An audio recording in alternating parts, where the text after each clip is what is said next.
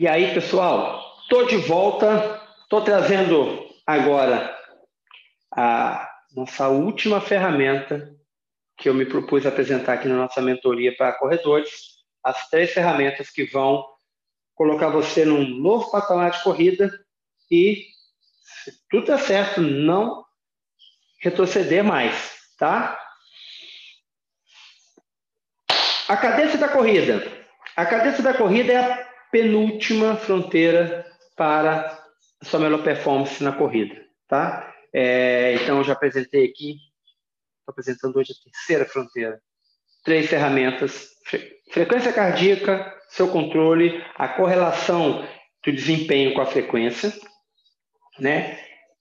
Os fatores que influenciam no controle da frequência cardíaca.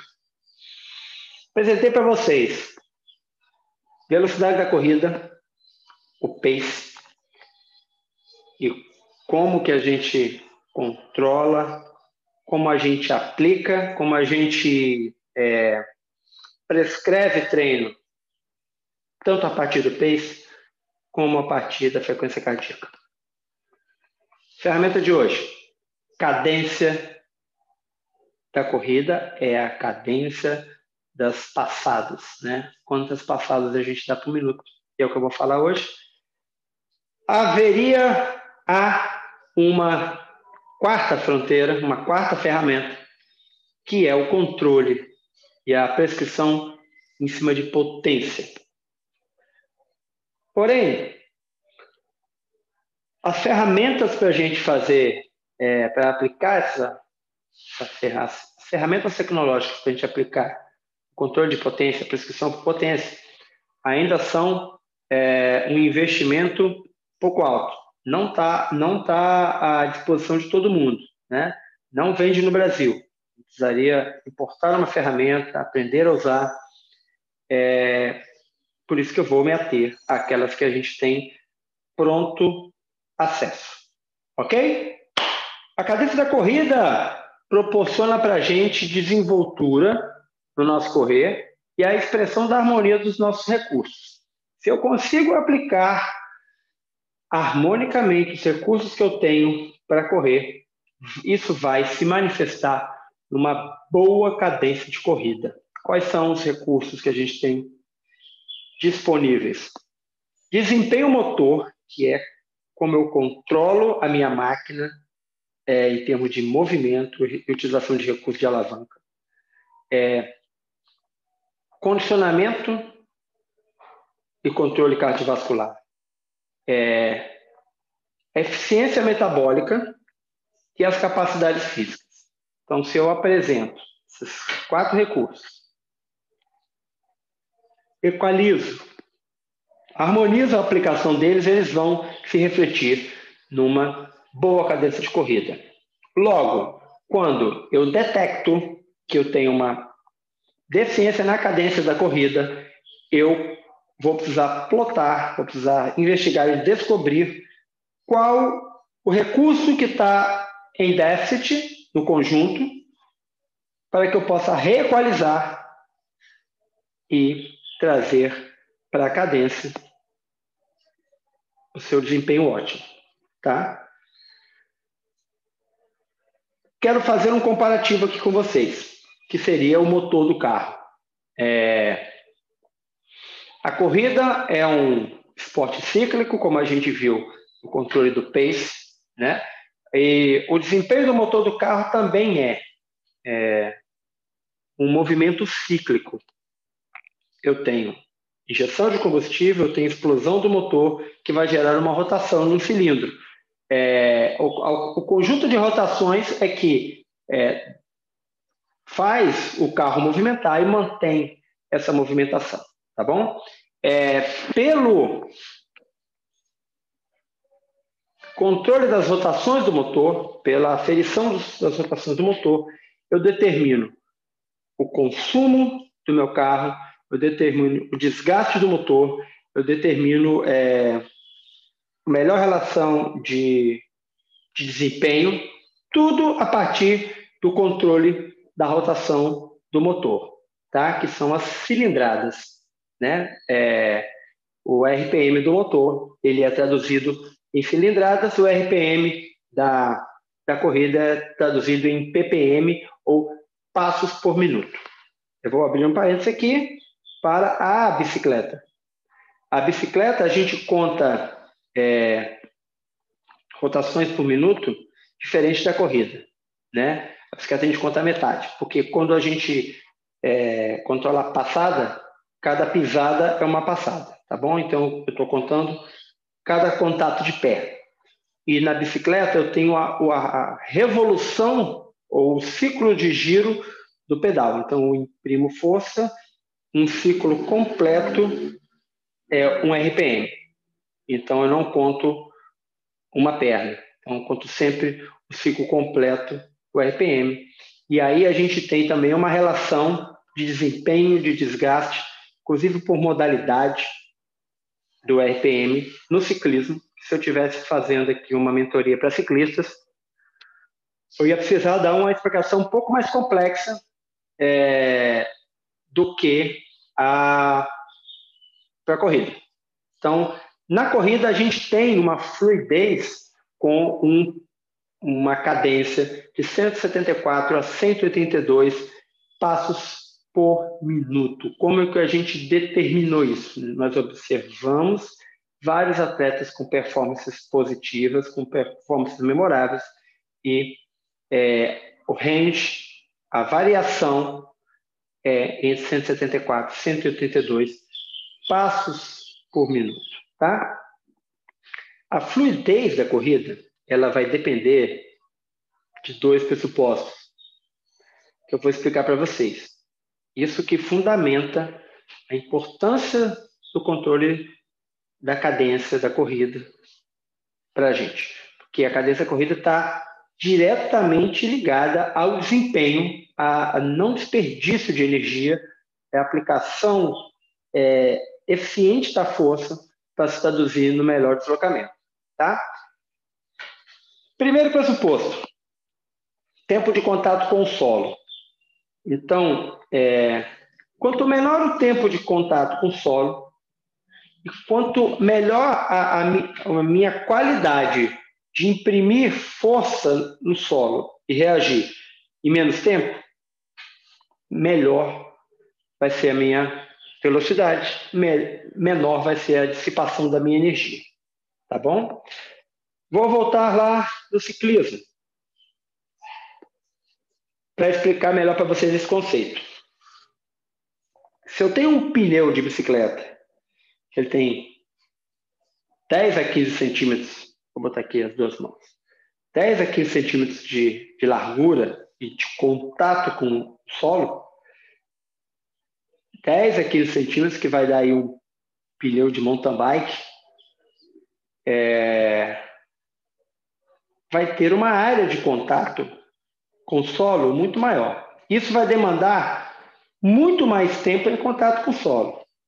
Isso quer dizer que eu vou dissipar muita energia, porque é, o tempo por área em contato com o solo é, é enorme. Eu vou dissipar muita energia para descolar isso do chão, para fazer isso movimentar. Quanto mais área é, em contato com o solo. E quanto mais tempo em contato com o solo, maior a dissipação da minha energia, maior a, a, o desperdício da minha força. Então, se eu passo a usar um pneu que ele tem um centímetro de, de largura, é, eu tenho menor área de contato com o solo, logo eu vou ter menos tempo de contato com o solo eu vou dissipar menos energia, eu vou desperdiçar menos empuxo. É, isso que um desperdício, ele se traduz em movimento. Tá? Então, para a gente entender, quanto menor a área de contato com o solo, menor o tempo de contato. Quanto menor o tempo de contato, menos desperdício de força. Eu estou usando a minha energia para deslocar muito mais do que do que estou retendo energia, desperdiçando energia. Ok? Na corrida é a mesma coisa. É, a gente mede o tempo, tempo de toque no, no, no chão. Isso aí gera várias várias nuances, desde o tipo de pisada que você usa,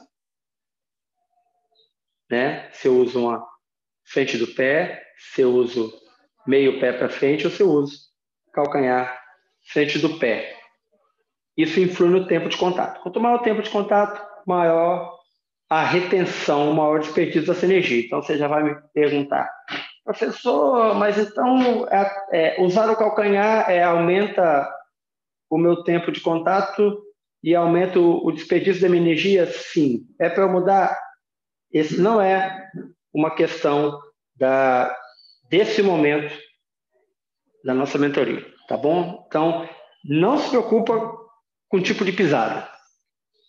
Isso aí é uma outra conversa, uma outra mentoria. Isso aí é técnica de corrida. Mas, de qualquer maneira, dependendo da sua pisada, quanto menos tempo de contato, quanto menor a área de contato, menos desperdício, mais deslocamento. Essa, esse pressuposto você precisa conhecer, precisa ter, né? Para poder entender como você se movimenta. Então, menos contato com solo, maior, menos contato com solo, maior aplicação de deslocamento. A outra dimensão é o deslocamento vertical. Então, vou usar aqui uma, um gráfico, tá? que aqui é o a,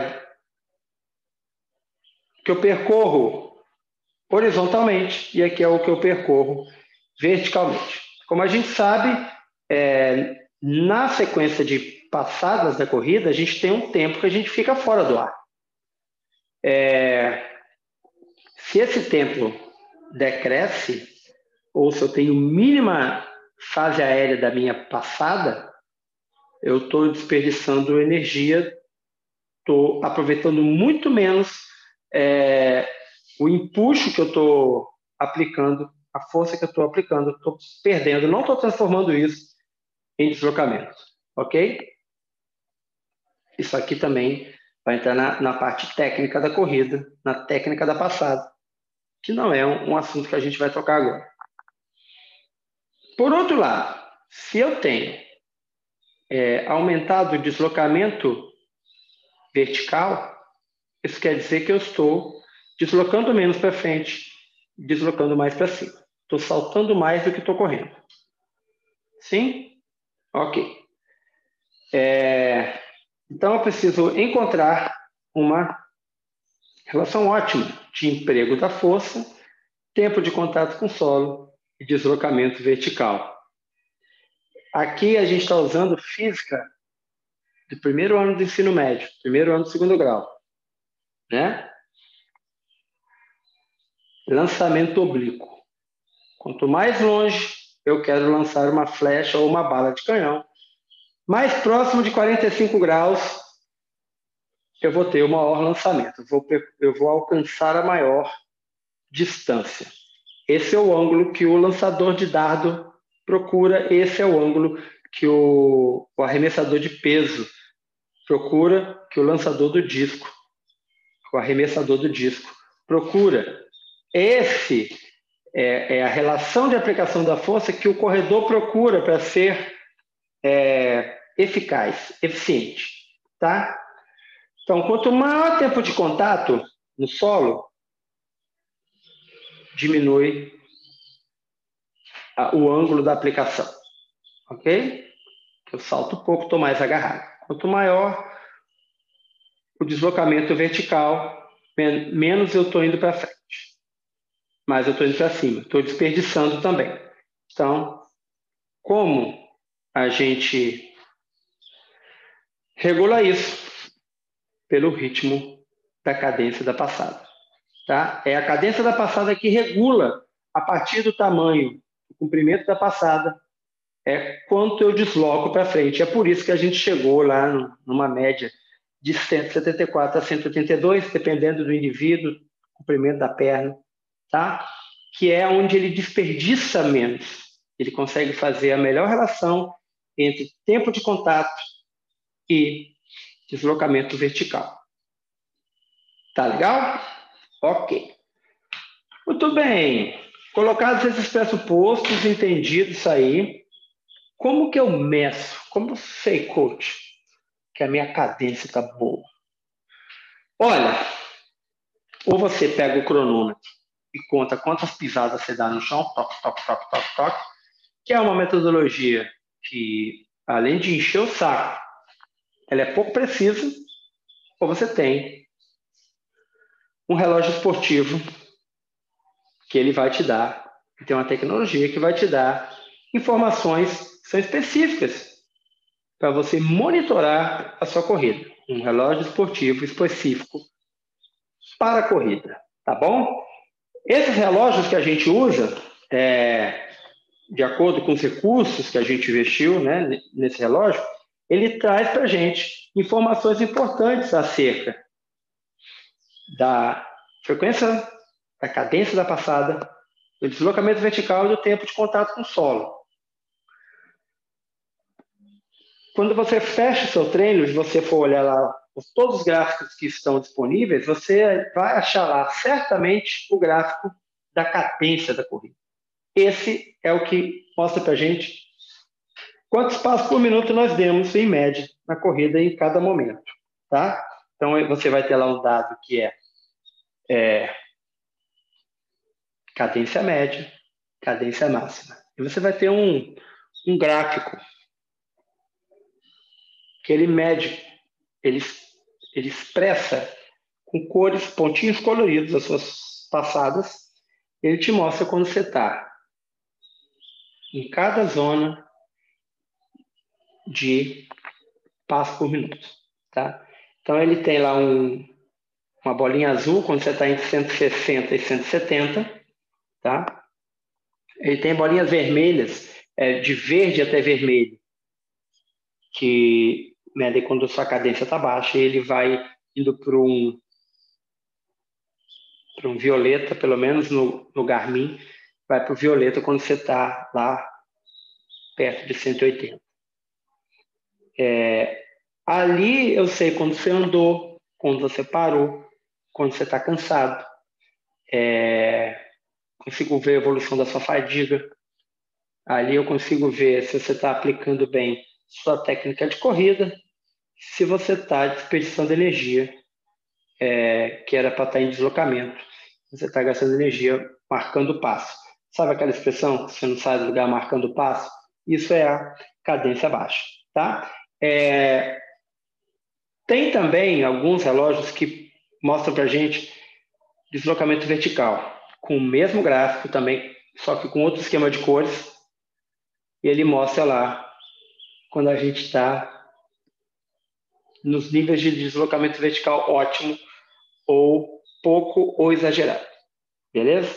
Alguns modelos, é, acho que alguns modelos de, principalmente para triatlo, que eu já vi relatórios de alunos, eles também mostram tempo de contato com o solo, porque isso aí, se eu tenho o ppm, tenho o deslocamento vertical, é só eu botar na fórmula, eu sei qual o tempo de contato com o solo, tá?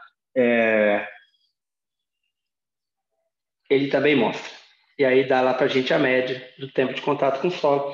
Para você ter uma ideia, um, um corredor com um desempenho ótimo,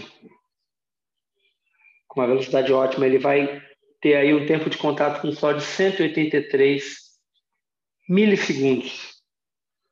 Né? E a gente vai associando isso aí, você está mais tempo ou menos tempo. Então, esses são os pressupostos para a gente entender a importância do controle da cadência da corrida. Ok? É, se eu tenho uma boa cadência, eu tenho um emprego ótimo da, da minha força, eu tenho um desempenho ótimo. Eu tenho a aplicação harmônica dos meus recursos. Isso aí ficou entendido, beleza? Então, se eu tenho uma baixa cadência, eu estou desperdiçando energia, estou desperdiçando recurso, ou eu estou desperdiçando energia, ou estou é, sem harmonia na aplicação dos meus recursos.